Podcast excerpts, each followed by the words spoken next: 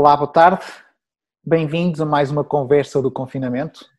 Desta vez com Tiago Tichetti, uh, co-editor da revista UFO, uh, membro também da Comissão Brasileira de, de Ufólogos, uh, editor de vários livros, palestrante em, internacional e é um gosto muito grande poder, poder tê-lo aqui conosco.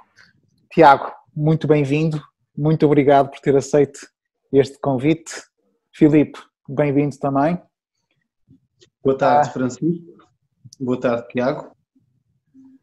Boa tarde, Francisco. Boa tarde, Felipe. Muito, muito bom estar aqui. Muito bom falar com os nossos irmãos portugueses aí na Europa. Não conheço Portugal. Já passei, já passei, já pousei no aeroporto, mas não conheci. E, e é, logo, em breve, quando tudo se acabar, é o lugar que eu quero ir. Sim, Esperemos, esperemos também num futuro próximo Bem. poder tê-lo cá numa das, numa das conferências. Esperemos conseguir fazer isso. Tá Tiago, um, gostávamos de começar, como com todos os nossos convidados, saber o que o levou a entrar na, na ufologia, um, qual o seu percurso, no fundo. Sei que a sua, a sua formação base, tal como a minha, tem, vem da parte da gestão de empresas, mas o que é que o levou a ingressar pela, pela ovniologia? Olha, eu sempre digo, é, todos perguntam isso, e é muito legal, porque eu sempre digo a mesma coisa. Eu nasci com ufologia no sangue, não, não tem como negar isso. É, meu pai era piloto da, da Força Aérea Brasileira, né? ele gostava do assunto também, então acho que, o, que, o, que os genes dele influenciaram nos meus. E eu nasci com essa, com essa, com essa vontade, com esse desejo de saber, de conhecer, de entender mais. Uh, eu tive um, um, avistamento, uma coisa simples, a gente chama de contato imediato de zero grau, quando vê aquela luz, né, aquela, não dá para definir forma nem nada, parece ser esférica porque estava de longe. Mas eu tive um, um contato com oito anos de idade no Rio de Janeiro, quando eu morava no Rio de Janeiro. E aí eu vi uma luz que apareceu no céu, do nada. Era noite, eu lembro disso. Uh, e essa luz ela desceu numa montanha que se chama Pedra da Gávea, no Rio de Janeiro. Essa Pedra da Gávea é um local onde o pessoal salta de asa delta. Então é bem alta, e eu vi essa luz descendo e parou no nariz, no nariz gigante. Chama Pedra da Gávea também nariz do gigante, e o nariz é onde o pessoal salta de, de asa delta. E essa luz parou e apagou. E de repente, ela, ela reapareceu, subiu é, ficou mais vermelha, maior, mais brilhante, fez um movimento de pêndulo e acelerou para o espaço. Deixou como fosse um rastro. Um rastro assim de faísca vermelha. Eu tinha só 8 anos de idade, tá? E isso a gente está falando em 1982. Já entreguei minha idade para vocês. É... Mas eu, eu, eu tinha vivido até aquele momento da minha vida, eu tinha vivido praticamente todo em bases aéreas nasci em Santa Cruz, aí fui morar em Natal, numa base aérea de Natal, e depois me mudei para uma base aérea no Rio Grande do Sul, em Santa Maria. Então eu convivia com avião, com helicóptero, o que tinha na época, né? Avião, helicóptero, balão, militares. Eu convivia com eles, convivi durante toda aquela até aquela até aquela idade com, com tudo isso. Então eu sabia mesmo criança, eu sabia identificar o que era um avião, eu sabia identificar o que era um balão, um helicóptero, não tinham drones na época. Obviamente que não tinham drones na época. Então, o que eu vi, isso chamou minha atenção. E a partir daí, é, eu, já, eu já lia, né? Quando eu, fui, quando eu fui alfabetizado, eu lia duas coisas. Eu lia revista em quadrinhos do Homem-Aranha, X-Men, essas coisas, e lia a revista UFO já. Ou as precursoras da revista UFO, revista Planeta, Psi-UFO, eu lia isso aí.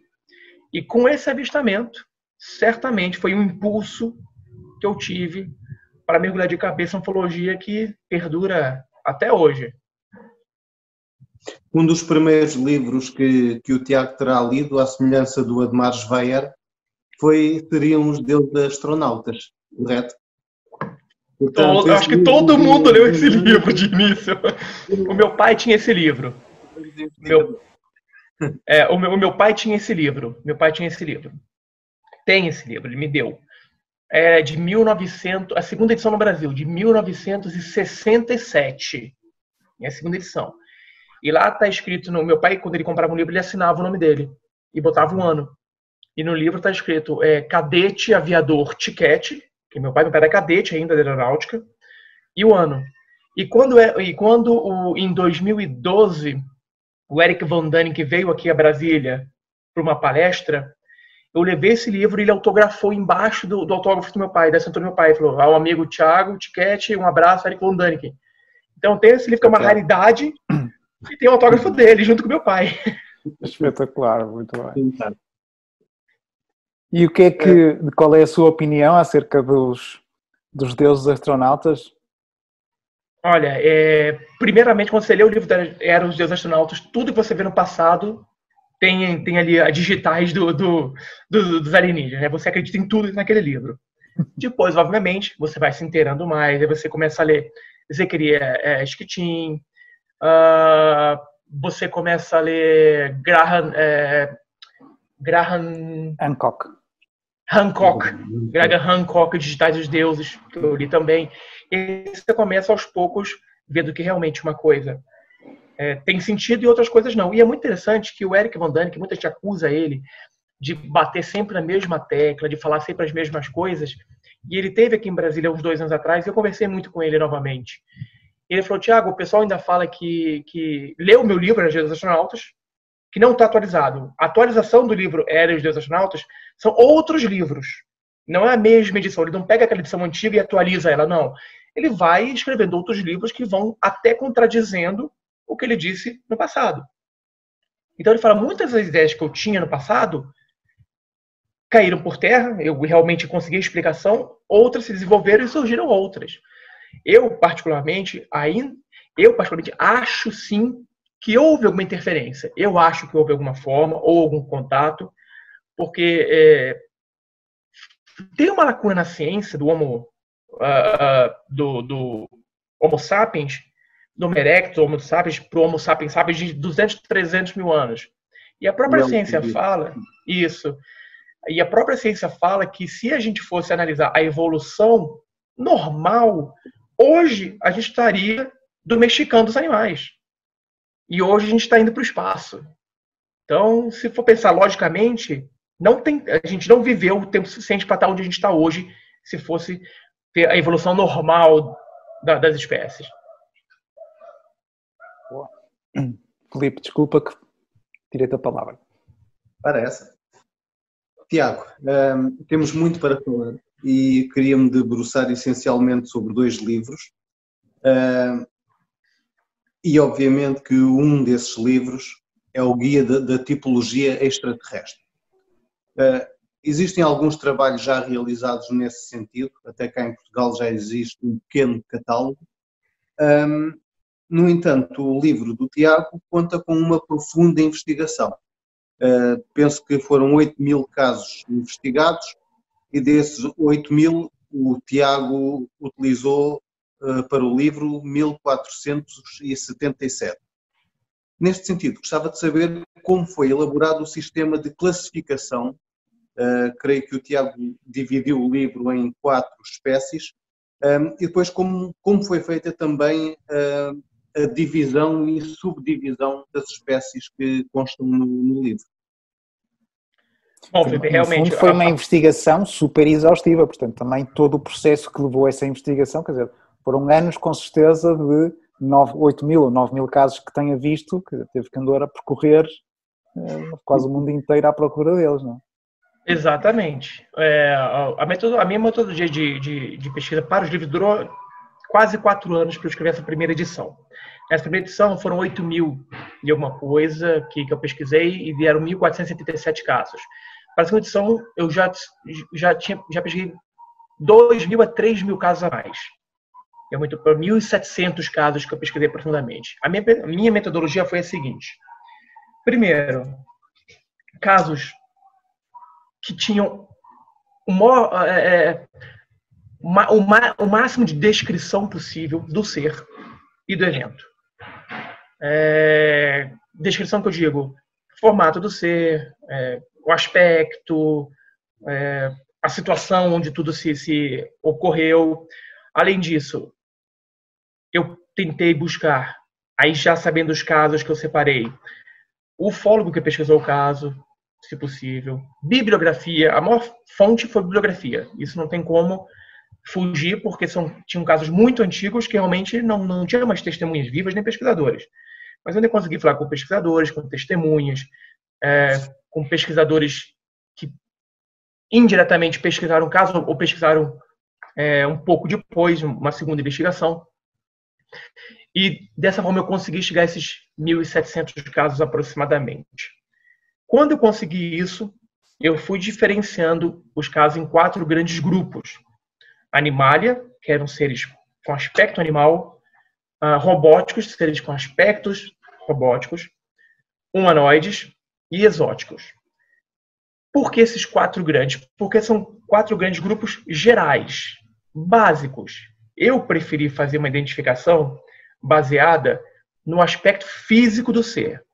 Outros pesquisadores brasileiros, Jacques Vallée, Heineck, eh, Patrick Hilde, fizeram outros, uh, outras classificações. O Patrick Hilde fez uma muito parecida com, com, a minha. Quer dizer, eu fiz muito parecida com a dele. Eu só eu, eu, expandi o trabalho dele. A verdade foi essa também. Eu expandi o trabalho dele.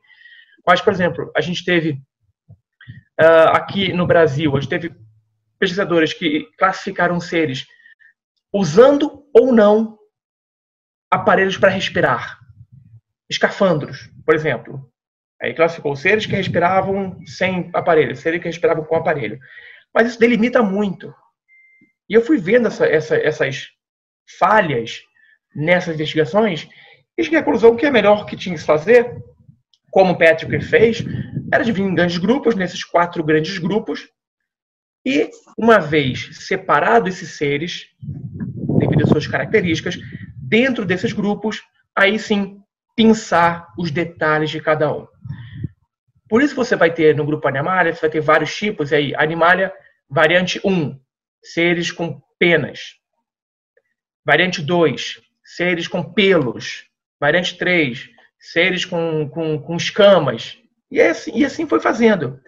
E essa, e essa grande divisão de quatro grandes grupos deixa também aberto para que, caso surjam outros tipos de seres, eles entrem nesses grupos, são quatro grandes, e eles lá dentro se subdividem, não se subdividem, eles são classificados com outras variantes. Então você não fecha, você não engessa a, a classificação. E essa classificação, eu, eu, é, eu sempre repito, ela não é, é definitiva. Foi uma forma que eu, que eu é, adaptei, usei para tentar levar ao pesquisador ou a quem lê uma, algo assim mais padronizado e metodologicamente analisado. Foi dessa forma. É um livro aconselhado tanto a ufólogos como a curiosos. Exatamente. A leitura é simples, os desenhos são muito, muito detalhistas e é para todo mundo. De onde é que veio um, o maior número de amostra? Veio de onde? Sei, em, termos, em termos globais, onde é que encontrou mais, mais, mais descrições de contactos? Estados Unidos. Claro. Sem sombra de dúvida. E logo depois o Brasil, até mesmo porque o Brasil já tinha um, um é, eu tinha uma tem aqui no Brasil uma grande fonte de pesquisa que são os antigos uh, boletins da Sociedade Brasileira de Pesquisas dos discos voadores da época do uh, 1950, 60. Então tem esses boletins publicados disponíveis na internet e lá era feito uma pesquisa de campo muito minuciosa, uma descrição muito detalhada de todo o evento, além da revista UFO também, que está aí há tantos anos. E os Estados Unidos é fonte inesgotável. Eu usei muito o, os livros do Albert Rosales, o fólogo norte-americano também, que ele publicou quatro ou cinco uh, The Home Cat Catalog, uh, Humanoid é, Catalog, que ele, que ele publicou e tem na Amazon também.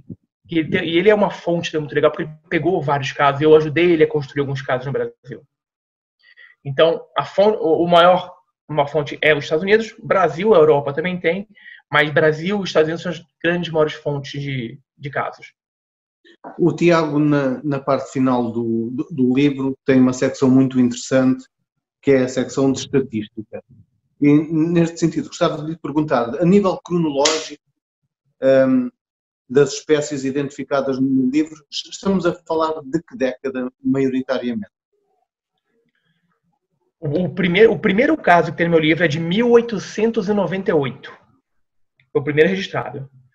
Uh, de um ser humanoide, magro, sem cabelos, que carregava uh, numa mão uma, tipo uma sacola e na outra uma bola iluminada felpuda, tipo felpudo, camurça, camurça. E, e foi avistado por duas pessoas nos Estados Unidos uh, que afirmaram que quase foram abduzidos por esse Ele tentou levá-los a bordo de uma, de uma espaçonave, mas não conseguiu. Então, a pesquisa começa em 1898, 96 e vai a última, na última edição, até 2017. E o interessante que você vê no, na evolução desses anos, você vê também a evolução do tipo de seres. Tem seres que apareceram durante um pequeno período e nunca mais voltaram a surgir. E seres que começaram a aparecer, aí eu digo os Greys, começaram a aparecer na década de 90 e estão até hoje. Os seres que são muito parecidos com nós humanos, que a gente chama os nórdicos, né, comumente chamados. Eles estão desde a década de 60, quando teve o boom dos contatados, até hoje. Aí em 2000 começam os reptilianos, insectoides, os louva-deuses. E, e, e, é engraçado que a gente tem que tentar diferenciar se isso também não é consequência da cultura pop. A gente vê na televisão muita coisa, as pessoas começam a fantasiar com o que viram na TV e falam, não, o que eu vi foi aquilo. Então a gente tem que tomar muito cuidado com isso também. Mas chega a fazer algum tipo de, de análise conclusiva face a essas diferenças no próprio livro? Não tem, não, não tem, não tem como. Não tem como. Você não tem como, por exemplo, uh, e uma coisa que eu, que eu, que eu, que eu critico muito na internet. Uh, o tal do, do livro soviético das raças extraterrestres. Que falam que foi um agente da KGB que divulgou. Esse livro, que voltou a aparecer assim, uns dois, três anos atrás, quatro anos atrás, esse livro, eu lembro dele, é do início da internet aqui no Brasil, em, na década de 90 as, são as mesmas imagens que tem naquele livro que o pessoal colou ainda a internet discada ainda de placa de fax.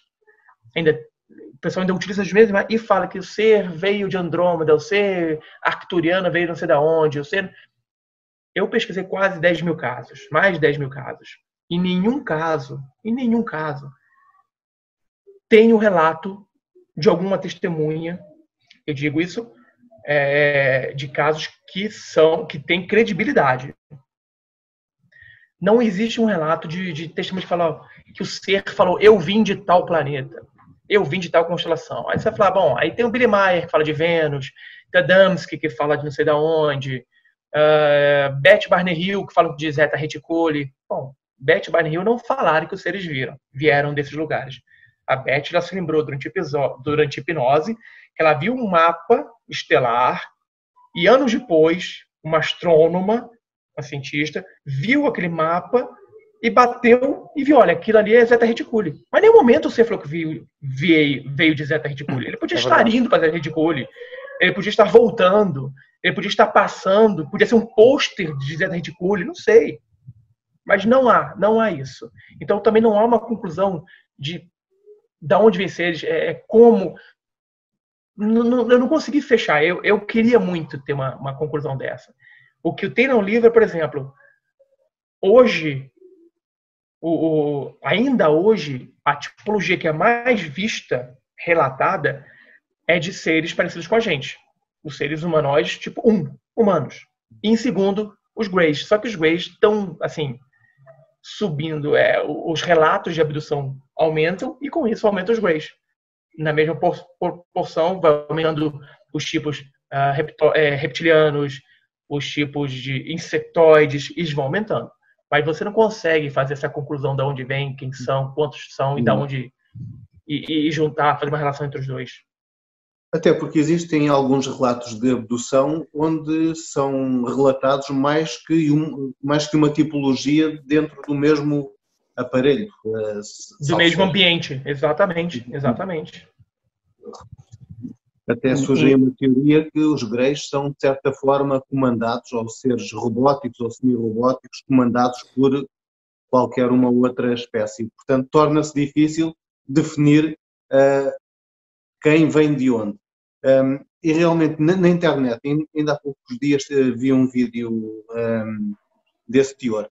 É quase categórico uh, ao afirmar que ser X vem da constelação Y.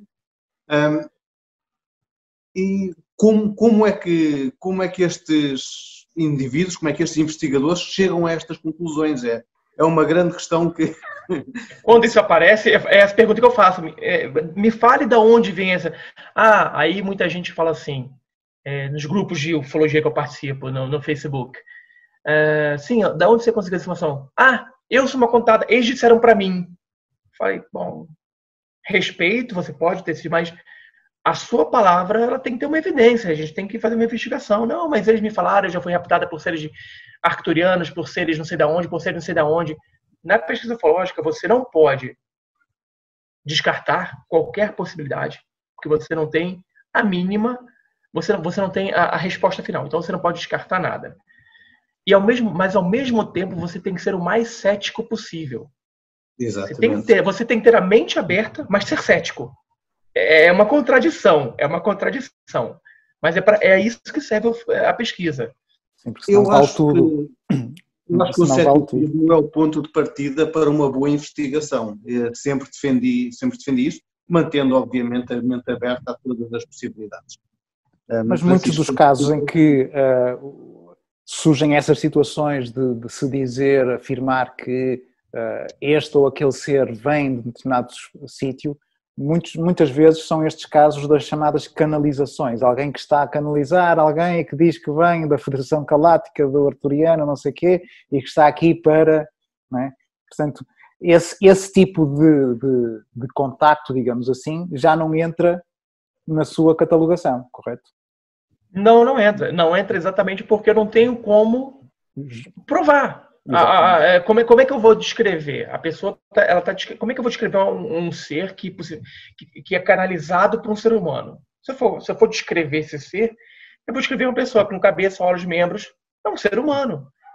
A pessoa vai falar, não, mas é, eu sou assim, eu tenho três olhos, eu tenho um, é, duas cabeças. Você, você não teve, você não teve aquela, aquela vida, você não teve, a testemunha não viu aquilo. E eu, para ser bem sincero, não sou contra quem acredita na ufologia mística. Eu sou da ufologia científica. Eu sou pesquisador de campo. Eu vou a campo, vou investigar um caso, vou analisar um filme, vou analisar um vídeo. Até hoje, eu não vi nenhuma evidência dessa ufologia mística de que, que, que canaliza. Eu não vi nenhuma evidência. E eu convivi muito tempo com pessoas assim, em palestras, amigos ufólogos, amigas ufólogos nenhuma dessas evidências me convenceu. Até o momento não me convenceu. E, e, e, mas eu não, mas eu, mas eu não, não bato o pé e falo que ó, isso não existe, não. Mas até o momento não tem evidência que me convença que isso aconteça. eu ainda não, ainda não adquiri o livro do, do, do Tiago. Uh, o que conheço do livro foi através de muitas pesquisas que fiz acerca do, do mesmo eu vou encomendar o livro e recomendo a todos que o façam. O livro custa 48 reais, a segunda edição, eh, o que para nós aqui em Portugal é um valor de 8,62 euros mais quartos. E penso que pode ser adquirido no site da revista UFO e posteriormente enviado para Portugal. Ainda no enquadramento do que estávamos a falar, o Tiago não só uh, relata o ser, como o ser é ilustrado no próprio livro, e tem também uma pequena história do encontro que originou o, o, o relato. O relato, exatamente. Uh, dos casos que o Tiago investigou, que grande parte vieram dos Estados Unidos, do Brasil, houve algum caso português que se enquadrasse nos 1477 que o Tiago tenha pesquisado e que se lembre? Olha, eu estou até enquanto eu mexo aqui, eu estou procurando. Eu acho que teve caso sim, teve relatos é, do, de, de, de português sim. É, não tem, não tem na, na descrição, mas tem um relato, na estatística tem caso sim em Portugal, tem caso sim em Portugal.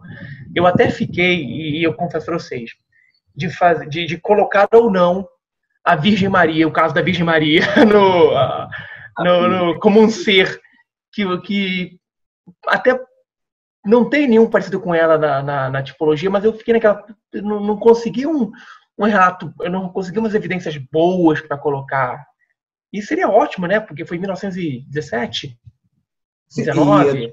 17, 17. feita de ter inicialmente eh, é bastante interessante. Foge à, imagem convencional que, que hoje está associada à, à aparição, mas se analisar realmente a imagem original, segundo a descrição da época, poderá ter ali motivo para uma futura edição eh, de, de um seu livro. Mas isso o Francisco até poderá falar com mais propriedade que eu. Sim. A pessoa indicada seria, seria o professor Joaquim Fernandes, que foi ele. Mas quem faz o desenho muito conhecido foi realizado pelo, e concebido pela, pelo, pelo marido da, da Fina da Armada. Né? Portanto, ele, ele, enquanto artista, foi ele que concebeu, uh, em função do, do relato de, de Lúcia, da vidente Lúcia, foi ele que concebeu aquele, fundo, aquele, aquela imagem que se conhece muito bem. Mais uma vez, uma bola, desta vez uma, uma bola de luz ao peito. Você estava há bocado a fazer a referência do outro, levava uma bola peluda também. E nós vamos Exatamente. encontrando, não é? Pelo, pela história, ao longo da história, muitos, uh, muitas concepções artísticas de seres, uh, eventualmente alienígenas, que tra trazem sempre uma bolsa ou uh, uma mala ou algo assim, algo que transportam. Não é? Portanto, fica também aqui algo que, que, dá, que dá que pensar. O que é que eles transportam naqueles... É um padrão, exatamente. É um padrão comum. Tiago, Exatamente.